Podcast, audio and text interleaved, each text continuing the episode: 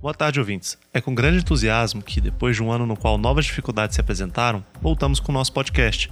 E para começar bem esse ano de 2021, na alegria de uma semana em que foi anunciada para o Brasil uma vacina eficaz contra o coronavírus, faremos uma retrospectiva jurídica, um voo sobre alguns dos julgados, projetos de leis e legislações que foram aprovadas mais relevantes desse último ano que, felizmente, passou. Tenho ao meu lado Vitor Hugo de Sena, me ajudará na condução dos trabalhos. Olá, Felipe, tudo bem? Realmente muito contente de podermos retornar às gravações depois de, de, um tempo um pouco atribulado e na esperança de tempos mais leves por vir. Logo de praxe, gostaria de realçar para os nossos ouvintes que tivemos algumas dificuldades técnicas devido às medidas de afastamento social ao início da pandemia, porém, no momento encontramos uma forma de retornar com os nossos podcasts de forma regular e esperamos que tenha um pouco de compreensão. Então, vamos lá, podemos começar com análise de dados. Um tema que gerou bastante polêmica no curso de 2020 foi o inquérito 4781 do Distrito Federal, também denominado Inquérito das Fake News. Esse inquérito foi aberto de ofício pelo ministro Alexandre de Moraes e visava investigar postagens de jornalistas, intelectuais e editores conservadores, que, ao defenderem suas pautas, estariam ameaçando a segurança dos ministros da corte e a sua honorabilidade. Questionada sobre o tema, a Procuradora da República, Bianca Araújo, visualizou nesse inquérito uma série de inconstitucionalidades. Ela apontou a questão da violação ao sistema acusatório penal brasileiro, até porque o procedimento foi iniciado sem requerimento de órgão acusatório algum, a ilegalidade da proibição de que os defensores pudessem ter acesso aos autos, né, uma atitude que inclusive contraria o verbete 14 da súmula vinculante do próprio tribunal, e a determinação de bloqueio nas contas dos investigados, nas contas das redes sociais, o que de certa forma constitui uma censura prévia, veementemente vedada pela jurisprudência da Corte. O plenário, no julgamento da DPF 572, julgou constitucional a instauração do inquérito que foi lastreado no artigo 43 do regimento do tribunal, desde que fosse acompanhado pelo Ministério Público, integralmente garantido o acesso dos autos à defesa e limitasse o objeto do inquérito a manifestações que atentassem contra os poderes instituídos, observando a proteção da liberdade de expressão e de imprensa, nos termos da Constituição Federativa de 1988, excluídos do escopo do inquérito as postagens pessoais na internet. É, Felipe, nesse julgamento, o STF reconheceu mais uma vez que a liberdade de expressão compreende o direito de informar, de buscar as informações, de opinar e de criticar, e a sua restrição deve ser permeada por alguns subprincípios. Assim, por exemplo, esse direito pode ser limitado se o agente dele se utilizar para cometer crimes ou para disseminar dolosamente informações falsas. No caso, daí o nome, né? Inquérito das fake news. Como pontuado pela Corte, a proibição de uma opinião, filosofia ou sentimento de não concordância com a oposição de uma ideia ou política prevalecente imposta por um governo, partido político ou outra entidade equivalente seria o mesmo que impor a um mandato de conformidade, condicionando a sociedade à informação oficial. Tal fenômeno culminaria na impossibilidade de promover a reflexão individual. Foi determinado que o STF pode, diante da ciência da ocorrência em tese de um crime, determinar a instauração de inquérito, mesmo, e aí está o ponto polêmico, que não envolva uma autoridade, uma pessoa sujeita à sua jurisdição. Muito embora o dispositivo regimental exija expressamente que os fatos apurados ocorram na sede ou na dependência do próprio tribunal, a Corte considerou que o caráter difuso dos crimes cometidos via internet permite estender o conceito de sede. Logo, os crimes contra a honra objeto do inquérito foram cometidos em ambiente virtual e poderiam ser considerados como cometidos na sede ou na dependência do próprio Supremo. Ao final do inquérito, caberá ao Ministério Público promover o arquivamento ou uma eventual ação penal. Vale notar o voto divergente do ministro Marco Aurélio, que julgou procedente o pedido formulado na DPF para acabar com o inquérito. Segundo o ministro, o inquérito resultou de ato individual do presidente do STF e não passou pelo crivo do colegiado. Além disso, o relator do inquérito foi escolhido a dedo, sem observar o sistema democrático de distribuição. Ademais, a portaria foi editada com base no artigo 43 do Regimento Interno do Supremo, Ocorre que a Constituição Federal de 88, ao consagrar o sistema acusatório, não recepcionou o referido artigo. Ainda sobre o tema, também é interessante pontuar que, devido a alguns questionamentos, é, muito em relação à questão de distribuição dos processos e a própria não aplicação de impedimento ou suspeição para os controles concentrados julgados na corte, o STF editou a resolução 706, visando dar mais transparência ao processo e os procedimentos de distribuição nos seus julgados.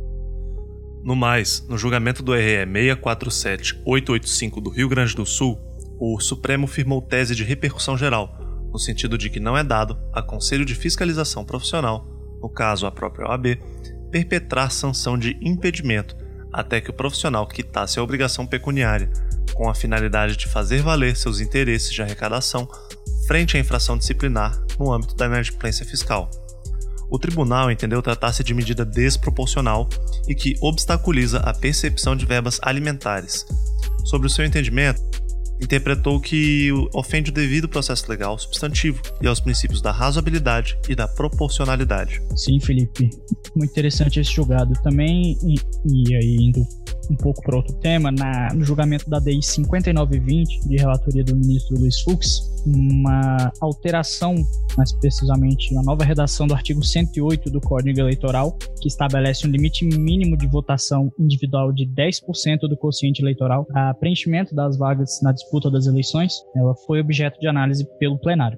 O requerente alegava que o dispositivo impugnado trazia distorções ao sistema proporcional, uma vez que, por meio dessa regra, para que um candidato fosse eleito, seria necessário alcançar individualmente o índice de 10% do quociente eleitoral. Nesse sentido, o partido ou coligação que possui um candidato de expressão mediana, mesmo que ultrapassasse o quociente eleitoral, não faria jus a nenhuma vaga.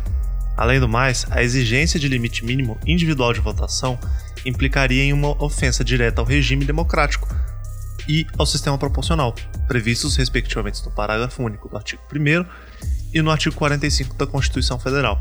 O tribunal entendeu, no entanto, que a alteração trazida pelo artigo 4 da Lei 13.165 de 2015 não viola o princípio democrático nem o sistema proporcional. Na verdade, consiste em valorização da representatividade e do voto nominal. Estaria em consonância com o sistema de listas abertas e com o comportamento cultural do eleitor brasileiro. Pois bem, o ministro Luiz Fux, relator do processo, asseverou que, por essa lei, o legislador tentou acabar com a figura do famoso puxador de votos. Aconteceu, por exemplo, no caso do deputado federal Tiririca. Dessa forma, seria possível excluir da participação no parlamento de candidatos que tinham tido uma votação absolutamente inexpressiva e, portanto, possuíam uma representatividade popular ínfima. Mudando um pouco o enfoque da retrospectiva, vamos agora para direito processual penal, processos em espécie, com foco no RHC 170-559 do Mato Grosso, onde o relator original foi o ministro Marco Aurélio. A temática foi Tribunal do Júri, absolvição e decisão contrária à prova dos autos. A primeira turma, em conclusão e por maioria, negou o provimento ao recurso ordinário em habeas corpus, em que se discutia a possibilidade do conselho de sentença, após responder afirmativamente quanto aos quesitos de materialidade e de autoria do crime, responder também afirmativamente para a absolvição do acusado. No caso, o recorrente tinha sido pronunciado pela prática suposta do delito de homicídio qualificado mediante promessa de recompensa. E o tribunal do júri o absolveu, embora tenha reconhecido a materialidade e a autoria do delito. Por isso, o Ministério Público apelou, sob o fundamento de a decisão ter sido contraditória e contrária à prova dos autos. O recurso foi provido, determinando-se a realização de novo júri. Prevaleceu o voto do ministro Alexandre de Moraes, ele entendeu que o sistema processual garante a possibilidade de recurso da decisão do conselho de sentença, tanto para acusação quanto para defesa, em casos como esses, sem que haja uma vulneração à soberania do tribunal do júri. Isso não significa que haja uma contrariedade e que se forme um segundo conselho de sentença. Afinal de contas, o julgamento é um só, e ele só termina com o trânsito em julgado da decisão. Nesse sentido, o sistema processual possibilita que o segundo conselho de sentença, este com poder absoluto, reveja, inclusive, equívocos realizados pelo primeiro.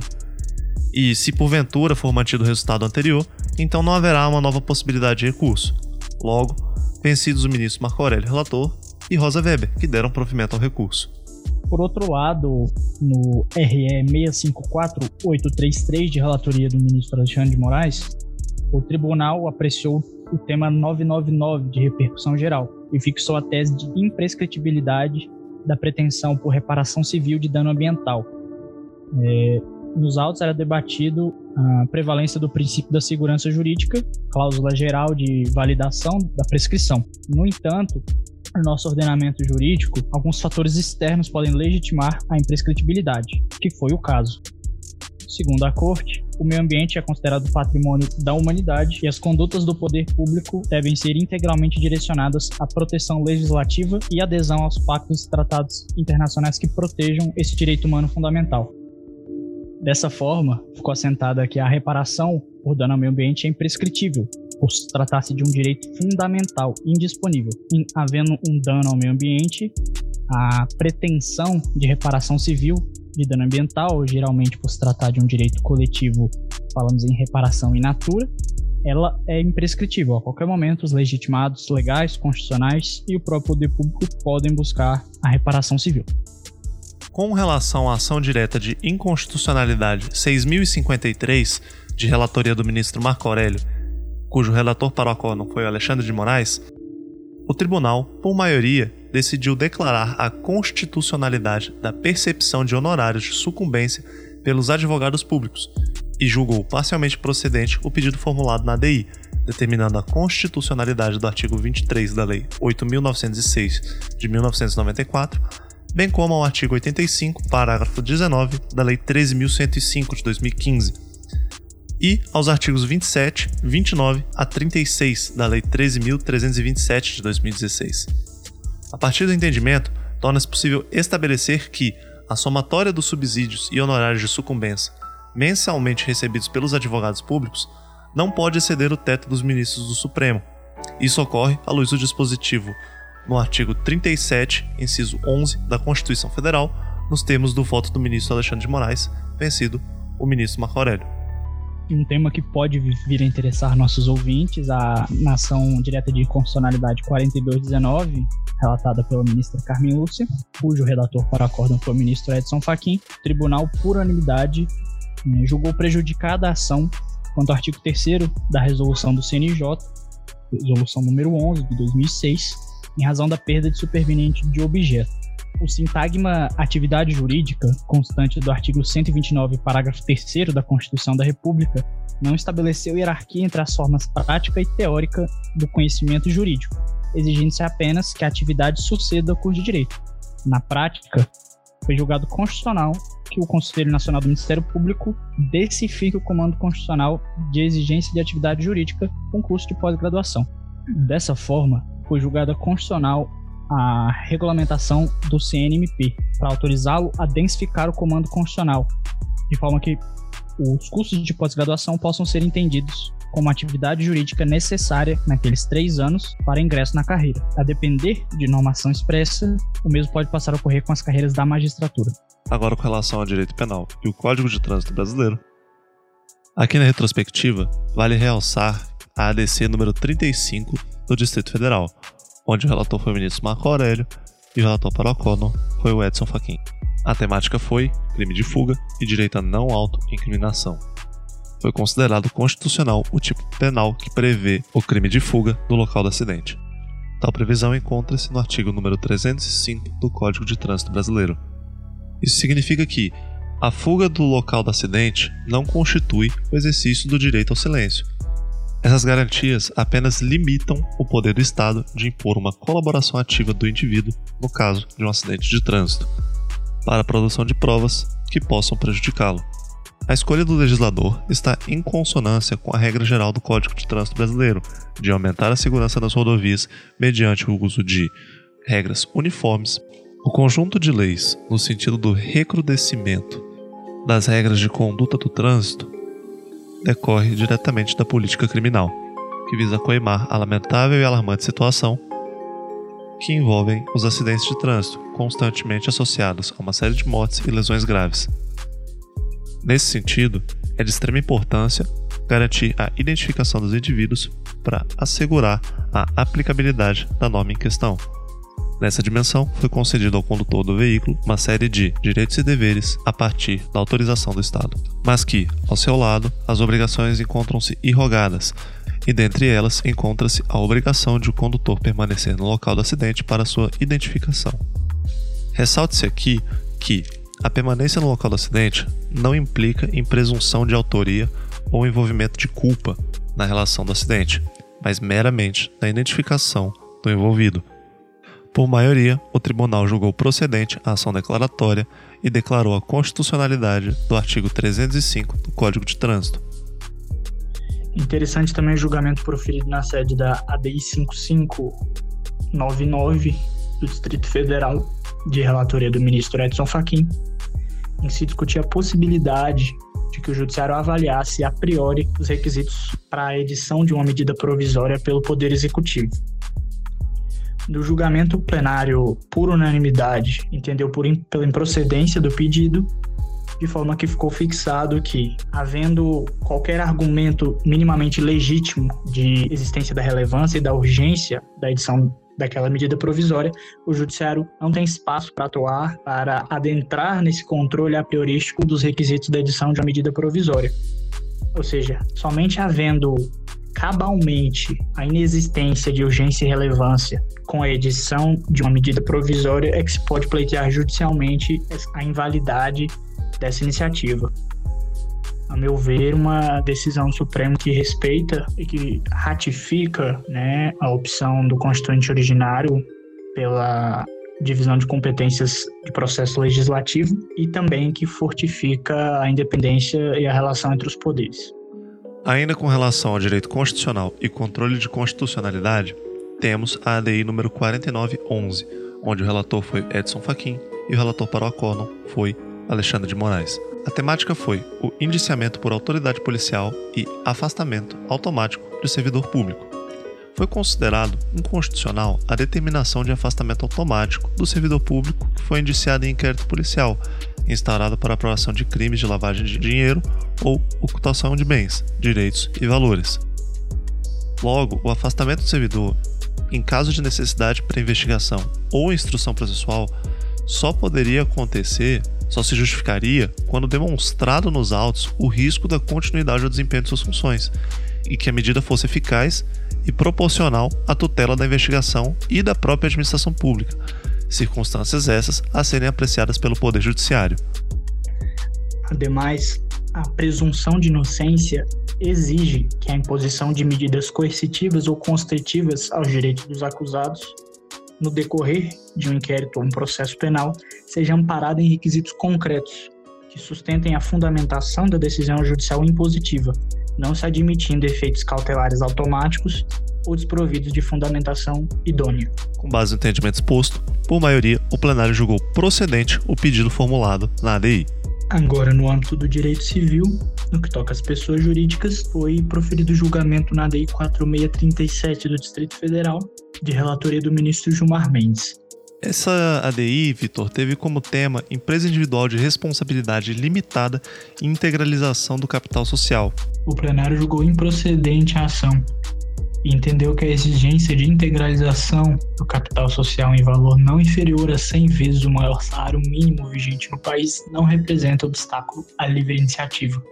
Ainda em direito administrativo e servidores públicos, temos a ADI 2975, de relatoria do Gilmar Mendes e julgamento finalizado em dezembro de 2020, cujo tema foi inconstitucionalidade de sanções administrativas perpétuas.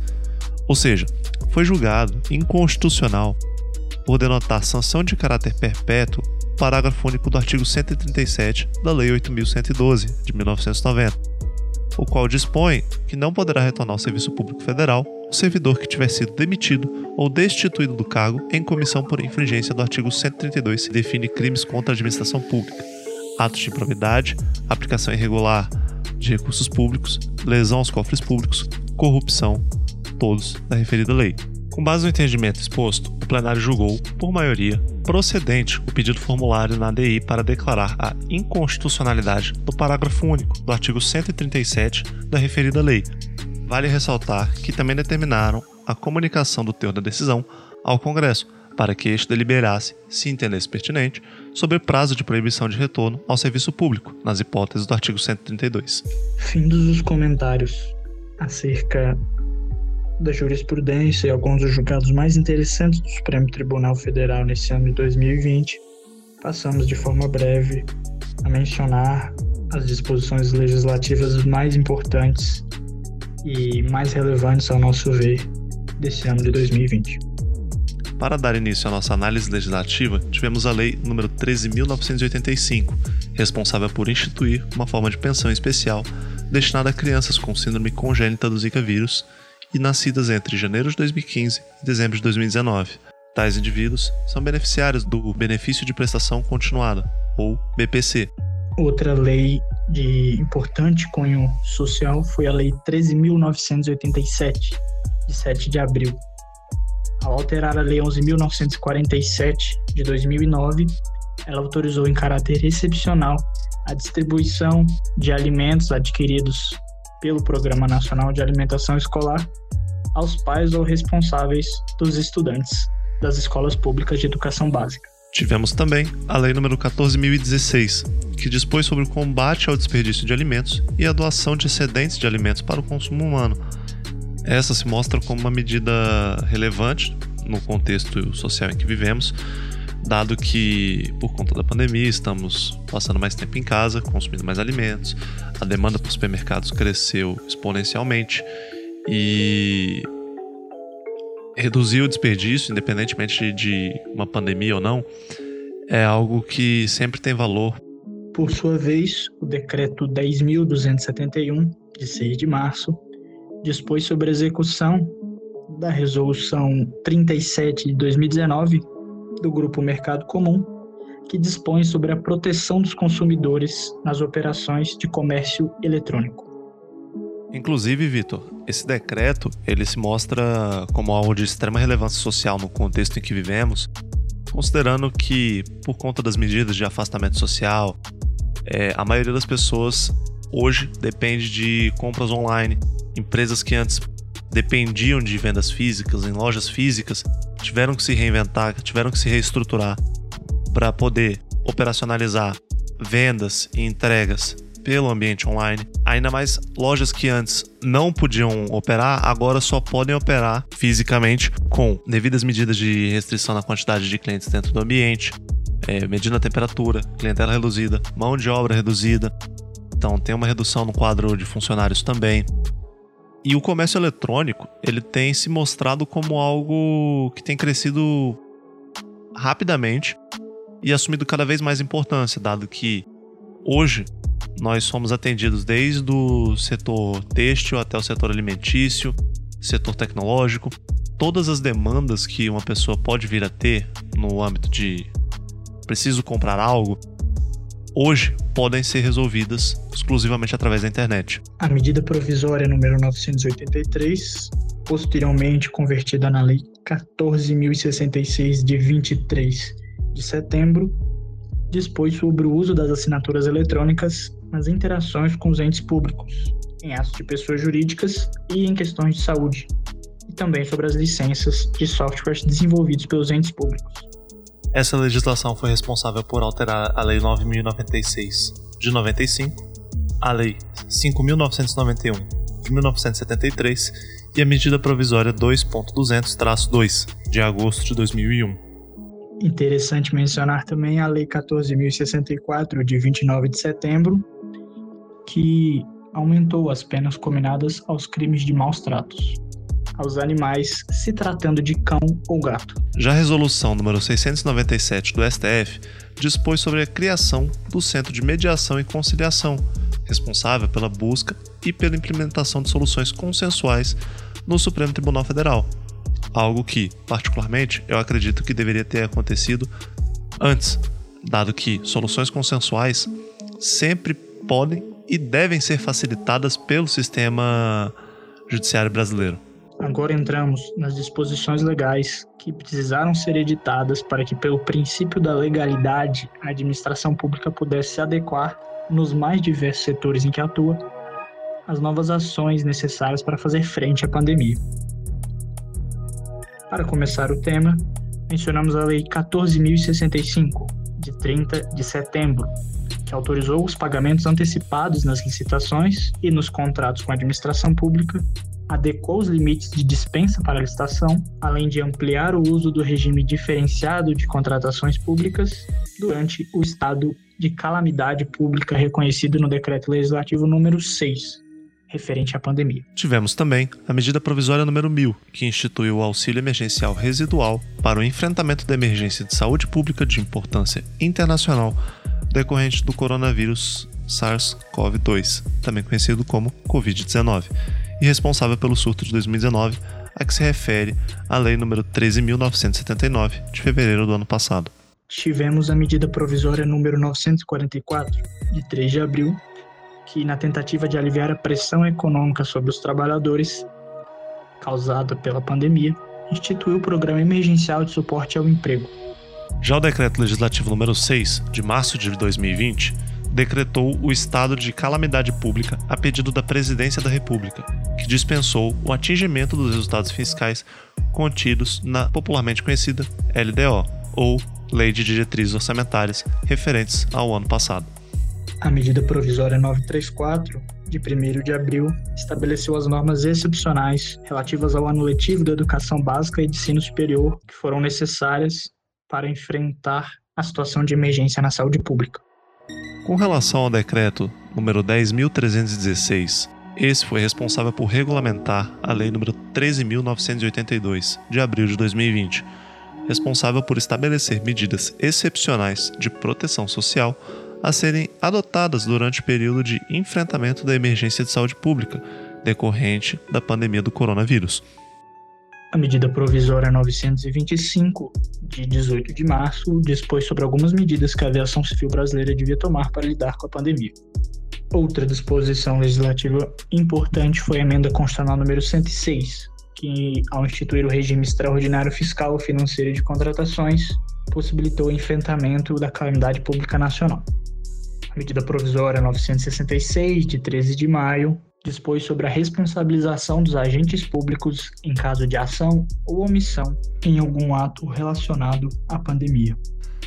Merece destaque aqui na retrospectiva a Lei nº 14.006, responsável por alterar a Lei nº 13.979, para estabelecer o prazo de 72 horas para que a Anvisa, ou seja, a Agência Nacional de Vigilância Sanitária, autorize a importação e distribuição de quaisquer materiais, medicamentos, equipamentos e insumos na área de saúde registrados por autoridade sanitária estrangeira e autorizados à distribuição comercial em seus respectivos países, assim como deu algumas outras providências.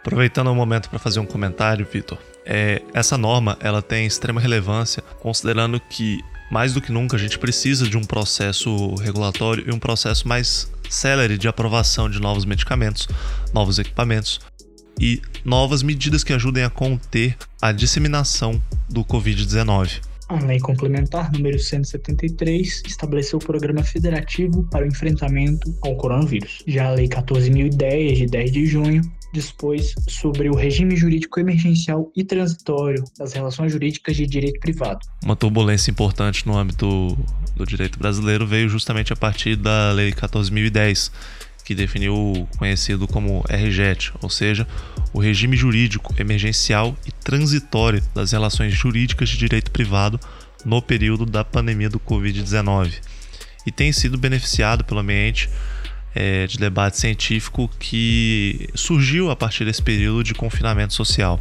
Essa norma surge por fora de uma medida provisória e ela tem apenas caráter transitório, ou seja, durante a vigência da pandemia, por se dizer. Ela não altera o bojo da legislação civilista, ela não altera o Código Civil em si. A priori, essa legislação teria sua vigência limitada até 30 de 10 de 2020, Porém, se você levar em consideração o princípio da outra atividade normativa tempus regit actum previsto na LINDB, ou seja, o, o tempo rege o ato, o contexto social em que vivemos se estendeu muito além de 30 do 10. Essa norma poderia sim ter sido alterada para permanecer em vigência, mas ela não foi, pelo menos não até o presente momento. Então, como consequência disso, temos o problema de que essa norma teve uma vigência extremamente breve e pelos próximos períodos que veremos, ainda haverão disputas litigiosas, é, disputas judiciais, que serão regidas com base nessa lei que teve uma vigência curtíssima, de menos de um ano. A emenda constitucional número 107, de 2 de julho, adiou as eleições municipais de outubro de 2020 e os respectivos prazos eleitorais. Sua vez, a Lei 14.018 dispôs sobre a prestação de auxílio financeiro pela União às instituições de longa permanência para idosos, no exercício de 2020. Outra norma relevante foi a Lei nº 14.019, que dispôs sobre a obrigatoriedade do uso de máscaras de proteção individual para circulação em espaços públicos e espaços privados acessíveis ao público, tais como shoppings, por exemplo. É, isso também se aplica em vias públicas, transportes públicos e definiu a adoção de medidas de asepsia em locais de acesso público, tanto como transportes públicos, disponibilização de produtos saneantes como álcool em gel, tudo isso como medidas de conter a disseminação do vírus que tem afetado o mundo. Essa lei não alterou exatamente a realidade fática aqui do Distrito Federal, pois ainda em abril, pela via de decreto, o governador já tinha imposto a obrigatoriedade de uso de máscaras e da questão da asepsia e das medidas pre preventivas nas entidades públicas, vias públicas e transportes públicos. A Lei 14.048 garantiu que os receituários médicos odontológicos dos medicamentos sujeitos à prescrição e que fossem de uso contínuo tivessem sua validade estendida enquanto perdurassem as medidas de isolamento para contenção do surto da Covid. Felipe, vejo essa lei com muito bons olhos e gostaria inclusive que fosse estendida essa posição para além da pandemia em que vivemos. Isso porque, pelo menos ao meu olhar, é desnecessária a renovação constante, muitas vezes mensal, num prazo exíguo, dessas receitas de uso contínuo, de medicamentos de uso contínuo, para que os pacientes tenham que mensalmente retornar, fazer o pagamento de consultas, renovar, para renovar suas receitas e assim ter acesso aos medicamentos que precisam no cotidiano.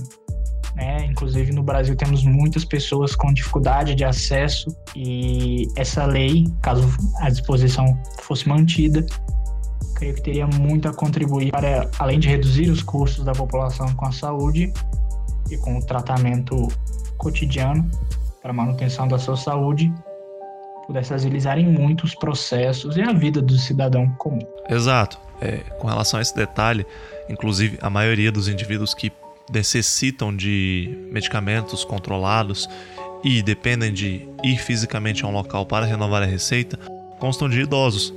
Num período como o qual vivemos, muitos dos médicos que esses idosos costumam atender atendem em clínicas, hospitais e locais de grande movimentação de funcionários da saúde, que são as pessoas que estão mais expostas ao Covid-19.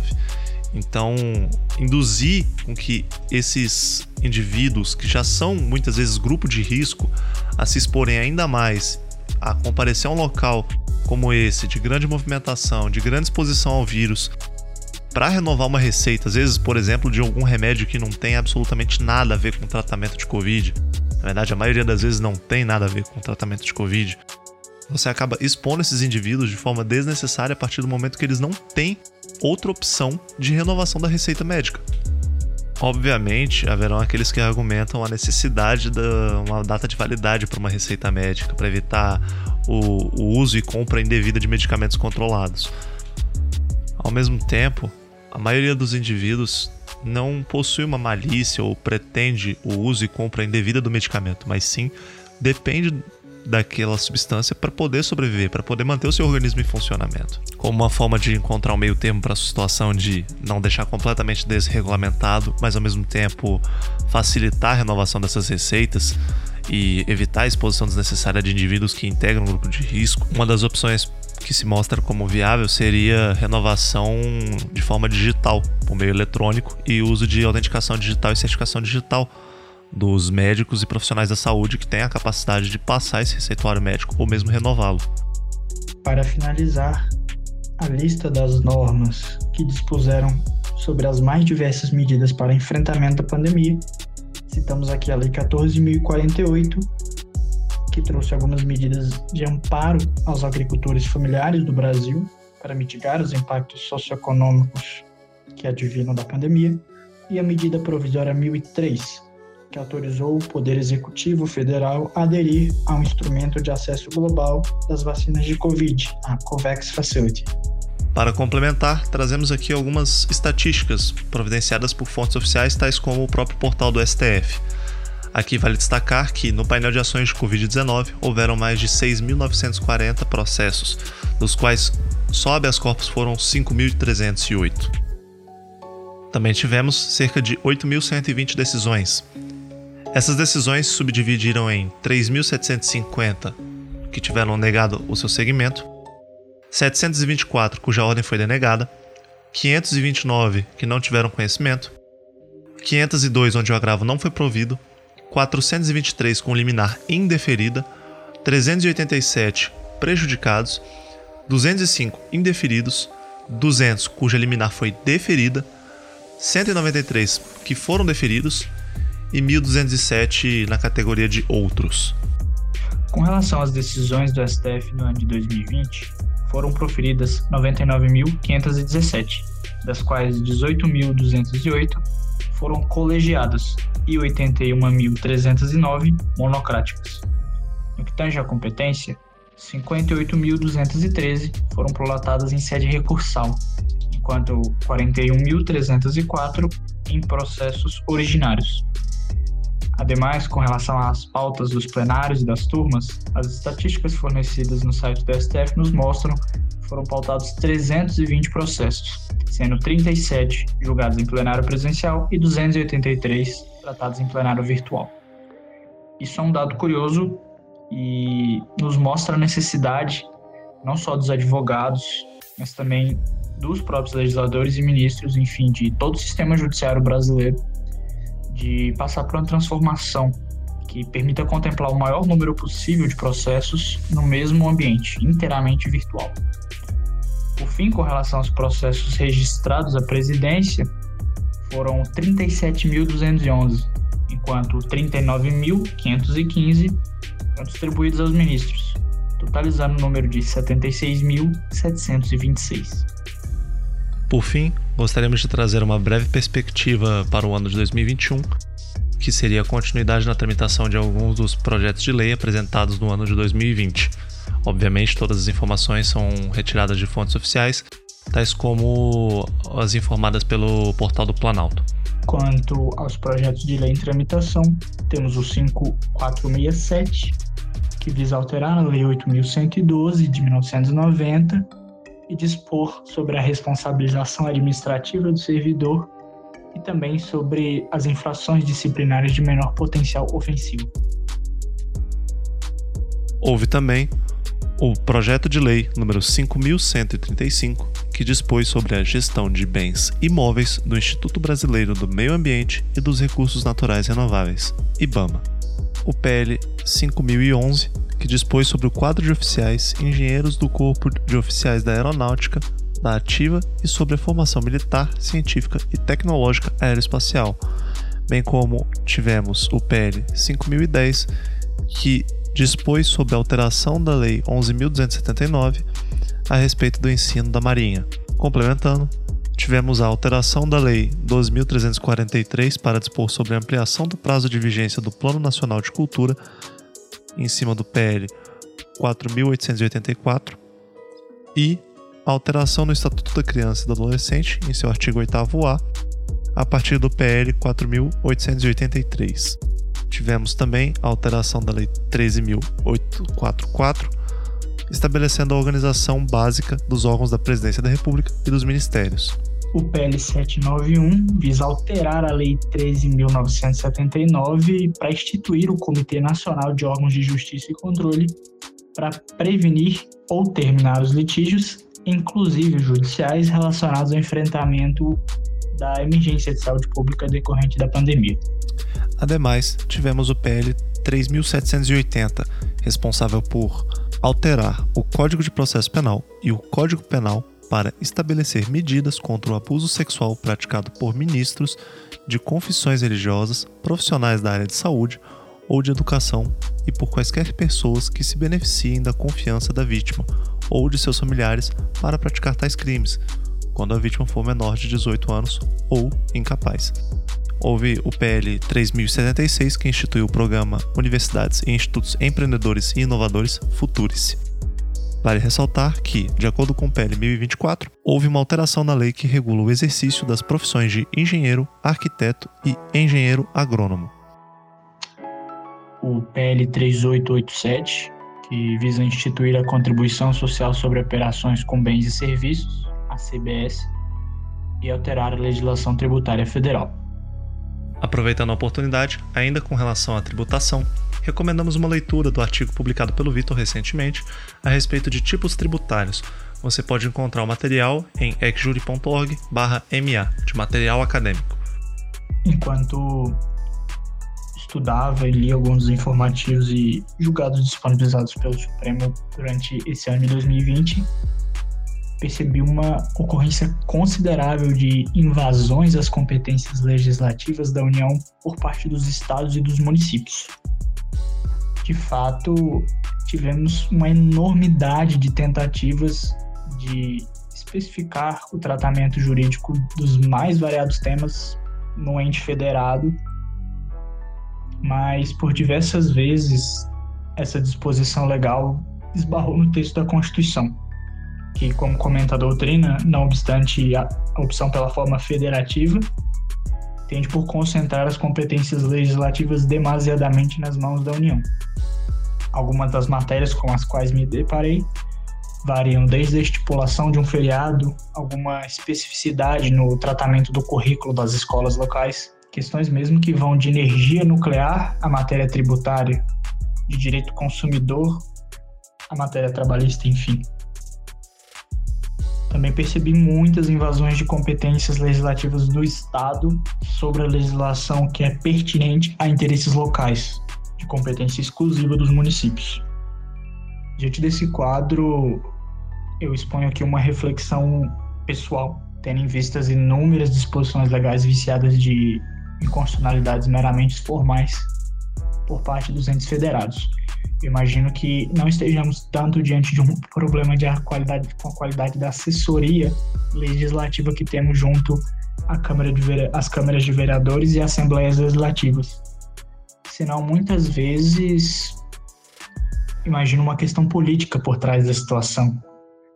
Eventualmente, um, um deputado, um vereador, enfim, o próprio governador e prefeito podem ter atuado publicamente para aprovar uma medida seria bem vista aos olhos do seu eleitorado, ao, aos olhos da comunidade, juntar com a Latour, de forma muito especial por ocasião da proximidade das eleições, e mesmo possivelmente sabendo que essas medidas propostas seriam derrubadas é, pelo, pelo controle judiciário diante do sistema de competência estabelecido constitucionalmente, penso que seria o caso, no fim das contas, imagino que para os interessados possa até vir a compensar essas ações, pois eventualmente essas disposições legais podem muito bem passar desapercebidas pelos diversos atores que fazem a fiscalização desse sistema de competências legislativas. Nesse caso, as situações jurídicas seriam consolidadas. Então, podemos analisar também por esse lado essa situação. Bom, após esse último comentário, nosso episódio vai ficando por aqui. Agradecemos a compreensão de todos pela demora na retorna dos nossos podcasts.